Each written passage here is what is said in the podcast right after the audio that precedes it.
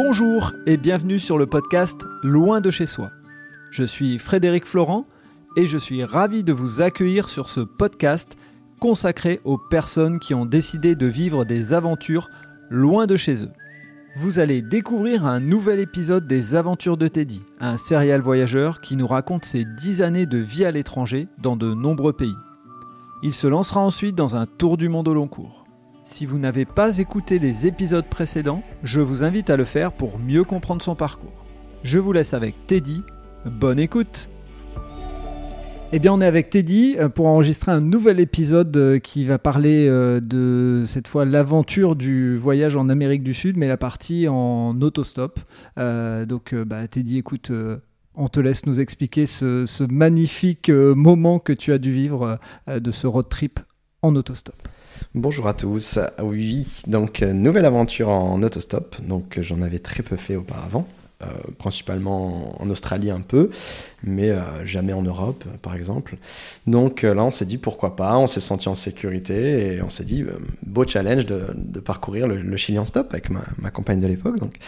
Et euh, donc on a parcouru le, Chili principalement par la côte. Euh, donc euh, les, la première expérience en stop, donc c'était un chauffeur routier très agréable qui nous a offert une pastèque chacun, des, des, empanadas, donc qui est une des spécialités locales du Chili. Alors explique-nous, c'est quoi Alors les empanadas, donc il y a deux sortes d'empanadas. Il y a celles qui sont faites au four, généralement farcies de, de viande, d'oignons, de, de, de, pignons de pain, de, plein de choses. Ça peut être plein de choses. Et il y a celles qui sont frites, principalement sur la, sur la côte, qui sont euh, frites à... Donc c'est des, des, petites pâtisseries frites, excusez-moi, je ne vais pas préciser. Et, euh, et sur la côte, c'est principalement rempli de de, fruits de mer, donc par exemple de, la pieuvre, euh, des, noix de Saint-Jacques, des, choses qui parfois peuvent être très chères en France, mais là-bas, ils en ont plein, plein la côte. Donc, euh, donc des très bonnes choses qui, surtout pour les voyageurs comme, comme moi en tout cas, et, et ceux que j'ai croisés, qui sont pas chers. et ça permet de se remplir l'estomac en tout cas provisoirement le, avant d'arriver dans une auberge et de, de, se faire un bon repas. Donc, euh, donc voilà, l'expérience en stop euh, superbe. Beaucoup de, surtout dans le nord du Chili, à savoir que le, comme le Chili, je disais, très étendu, dans le nord, c'est une partie très déserte. Donc beaucoup de, chauffeurs routiers qui, qui, nous ont récupérés en stop, ça leur faisait passer du temps, donner de la compagnie et euh, ils étaient surtout ravis d'échanger aussi. Euh, euh, ils nous expliquaient leur métier, nous leur expliquait notre voyage. Donc ils nous expliquaient l'histoire du pays, donc comment ils ont vécu les, éléments les éléments passés du pays, leur famille. Donc vraiment les passages en stop, c'était une façon déjà de, de rencontrer des gens, tout simplement, d'échanger, sans avoir à choisir déjà.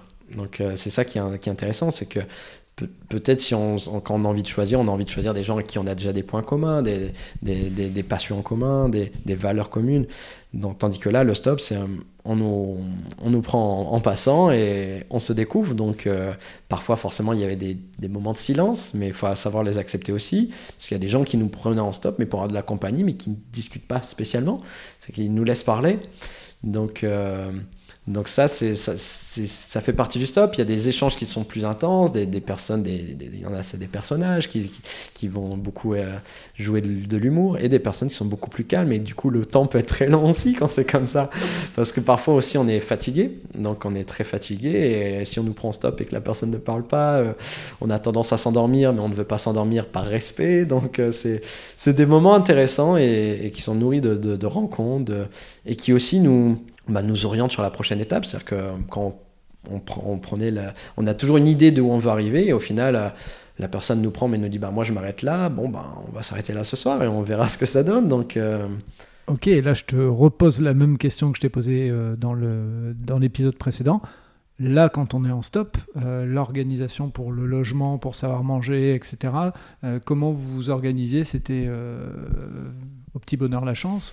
Alors ça dépendait, puisqu'on là en fait pour cette partie du voyage on avait une tente, donc, euh, donc on a fait plusieurs fois du camping sauvage, euh, on a fait aussi donc des, des, nuits dans des auberges, donc il y a eu un mélange un peu de tout. Euh, surtout en sachant qu'on était un peu pris par le temps, puisque ma, ma compagne devait repartir à, avait un vol de prévu à Santiago, donc euh, il fallait parcourir cette, euh, cette grande partie nord du Chili dans un temps restreint, donc, donc on, on, avait des étapes primordiales où on voulait passer, mais mais on se laissait quand même porter par les, personnes qui nous récupèrent en stop. Et il y a des, y a des endroits où on est passé où c'était pas prévu. Mais pour répondre à ta question, on, s'adapte en fait et, on se dit bon, au pire on a une tente. Donc si on ne trouve pas de logement euh, sur place, ben, on essaiera de trouver un endroit où on se sent en sécurité, on peut dormir euh, paisiblement et, et pour ce qui est de manger, je te rassure, les, Sud-Américains euh, donnent beaucoup d'importance à, la, cuisine. Et donc euh, on peut manger à toute heure, il y a toujours de quoi manger, on, ne meurt pas de faim là-bas, ça c'est sûr. Et autre cliché, euh, j'en profite sur les, choses un petit peu terre à terre, mais le, cliché de l'autostop, c'est la sécurité. Enfin, nous en tout cas européens, quand on va parler d'autostop, on va se dire ah, est-ce qu'on va être en sécurité? Est-ce que tu as eu des moments où tu t'es senti euh, en danger ou pas en confiance? Je me suis... Non, j'ai eu aucune expérience négative, pour être honnête. Maintenant, la première fois qu'on a fait le stop, honnêtement, un peu d'appréhension, surtout qu'en plus, c'est un peu bête peut-être de dire ça, mais quand on n'est pas tout seul, on se sent un peu responsable de l'autre personne, euh, alors que je devrais autant être inquiet pour moi-même déjà. Hein. Mais, euh, mais la première fois, oui, un peu d'appréhension. Et, après, on essaie de pas trop réfléchir là-dessus. Parce que sinon, ça met des barrières déjà avec les gens au début. Et après, c'est le risque, hein, j'ai envie de dire. C'est malheureusement, on peut pas savoir les intentions des gens avant de les connaître. Et c'est vrai qu'il y a du danger en stop, on, va pas se mentir. Euh, il y a des personnes mal intentionnées qui peuvent profiter de ça j'ai eu cette chance de ne pas tomber sur ce genre de personnes et j'en suis plutôt content. mais euh, mais il y a un risque, il y a un risque. Maintenant, euh, il faut faire attention. Après, il faut, suivre aussi ses intuitions. C'est-à-dire que s'il y a une personne qui veut nous prendre en stop et on sent quelque, un signal, quelque chose qui fait qu'on qu'on ne le sent pas, il faut pas aller, il faut pas se forcer. Ça m'est pas arrivé de refuser à quelqu'un euh, en stop.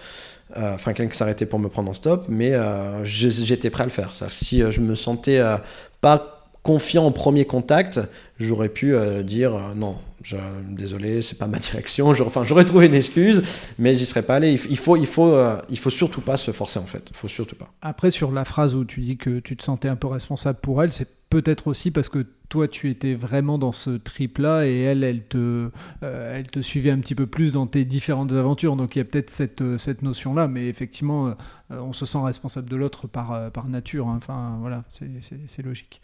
Et donc, avais, euh, et, ça c'est un point important, non seulement vous faites du stop, mais en plus vous avez une échéance qui est face à vous, qui est euh, celle du vol retour euh, pour, pour ta compagne. C'est exactement ça. Donc on se dit, on calcule, bon ça on, était assez large niveau de temps quand même, puisqu'on avançait on avançait à, un bon rythme, on, profitait en même temps, on voyageait, on s'est arrêté à Taltal, puisque c'était sur notre chemin, et, et, on a fait en sorte d'arriver à Taltal pour passer les fêtes de Nouvel An pour être avec tous nos, amis qui nous attendaient euh, avec beaucoup de plaisir. Donc on a passé les, fêtes de la nouvelle année avec eux et c'était génial de les retrouver. Euh, et, à savoir qu'à justement à Taltal aussi, quelque chose que j'ai oublié de préciser, c'est que euh, les cours d'anglais, on les donnait non seulement à la, aux gens de la ville, mais on les donnait aussi dans une école qui était à 80 km de là, dans un tout petit hameau de pêcheurs de 500 habitants, où là c'était une communauté plus pauvre, où ils avaient même pas accès à l'eau potable. Et là, on donnait les cours dans leur école. Donc, c'était une école que d'enfants. Et donc, je, sur le chemin donc, euh, pour arriver à Taltal, j'ai, on a passé une nuit de camping sauvage dans le, ce petit village-là, qui m'avait euh, profondément touché et marqué. Et, euh, donc, c'est, des moments comme ça, oui, qu'on se souvient précisément, plus particulièrement dans le, quand, quand on fait du stop et qu'on se laisse un peu porter par, par, par, par l'énergie et par les, les rencontres qu'on fait. Et, et à savoir aussi euh, que le Chili, c'est une terre de, de, tremblements de terre. Il y a beaucoup de tremblements de terre au Chili, donc euh, des zones de tsunami. Et ça, c'est aussi surprenant parce que quand on, fait du camping sauvage, on ne pense pas forcément à ce genre de détails. Et moi-même, j'en ai pas pensé. Il y a des panneaux partout qui nous rappellent que c'est des, zones de tsunami. Et, euh, et, pour la petite anecdote, j'ai dormi à l'épicentre d'un tremblement de terre la veille d'arriver à Taltal. Et, euh, et je m'en suis pas rendu compte en fait. Et je dormais sur la plage et, euh, tous mes amis me disaient Je sais que tu es là-bas, tu es là-bas, euh, est-ce que ça va? Et je me suis rendu compte que dans la nuit, en voyant mon téléphone, qu'il y a eu un tremblement de terre. Et, je me dis J'ai eu de la chance parce que ça aurait pu déclencher un petit tsunami. Enfin, le tremblement de terre n'était pas assez puissant, mais s'il aurait été plus puissant, bon, peut-être qu'il m'aurait réveillé aussi. Mais, mais c'est des choses comme ça où nous, avec nos habitudes européens, parfois on oublie en fait. Et il faut se rappeler que la nature est, aussi euh, si forte dans certains pays. Que je, vais préciser parce que les gens n'ont pas le, visuel, mais quand tu nous as parlé de, euh, de du village et puis du petit hameau, euh, il, y, avait de, enfin, on le voit dans tes yeux, il y, avait de l'émotion et c'est important de le redire. Qu'est-ce que tu retiens de ce, de ce retour à cet endroit-là, quelques mois après, de revoir les visages parce que eux te voient revenir ils n'étaient pas sûrs de te voir revenir. Ils, ils, étaient, ils étaient pas sûrs de, de me revenir. Après, quand je leur ai dit que, que je ferais tout pour être là à Nouvel An, ils étaient, ils étaient prêts à me recevoir et à m'accueillir, forcément. Et, moi, j'étais, j'étais très heureux. Je pensais pas les revoir non plus. Enfin, on sait, on sait pas comment le voyage peut, peut s'orienter. Et, et c'était très important. C'est très, très important pour moi d'y repasser, de revoir ces amis-là, d'être accueilli euh, de la même manière euh, que, que, deux mois précédents, que deux mois précédents. Et, et, non, c'était, euh, mais c'est vrai que c'était riche en émotions et j'étais très bien accueilli une fois de plus. Et ça s'est très bien passé. même si là, c'était plus bref, mais euh, de revoir les, les, têtes que je connaissais, euh, oui, c'était génial. Et donc là, à nouveau des adieux, je suppose, pour euh, aller jusqu'à, enfin, pour attraper l'avion, j'allais dire rattraper, mais attraper l'avion pour ta compagne, c'est ça? Oui, donc, donc là, on, donc à partir de, de, Taltal, on continue vers Santiago et on, longe la côte avec donc différentes expériences en stop et jusqu'à la ville de, de Valparaiso, donc qui est la deuxième plus grande ville chilienne. Et donc là, donc bien sûr, pour arriver à Valparaiso, à partir de la, la petite ville précédente, on, là, on a préféré s'orienter en bus pour, euh, éviter les risques. Bon, aux abords des, villes, le risque est différent. Euh, puis même, c'est plus compliqué de prendre le stop sur l'autoroute. Donc, voilà, on, là, on a rattrapé Valparaiso. Et de Valparaiso à Santiago, il faut compter une heure et demie de bus, quelque chose comme ça. Donc, on a, on fait le retour à Santiago et avec de nouveaux adieux, donc là, entre moi et ma, compagne du moment. Donc c'était aussi euh, intéressant parce que c'était la première fois que je partageais ce genre de voyage et de le vivre avec quelqu'un, c'était génial à partager. Et, euh, mais en même temps, j'étais rassuré qu'elle parte, dans le sens où, comme je disais précédemment, de, de, se sentir responsable, ça rajoute un, poids, une pression, et, et aussi de s'assurer du confort de l'autre personne, du bien-être. Donc euh, j'étais content de, la laisser, triste aussi, et aussi excité de, de, continuer l'aventure tout seul. Et ce sera l'objet du prochain épisode où tu vas nous raconter le, la, la, suite de ton road trip en autostop. Merci Teddy et à très bientôt. Merci bien. Voilà, c'est terminé pour cet épisode. Si vous avez aimé ce moment de partage, n'hésitez pas à laisser un commentaire sur votre plateforme d'écoute et surtout, abonnez-vous au podcast Loin de chez soi. Je vous dis à très bientôt pour un prochain épisode.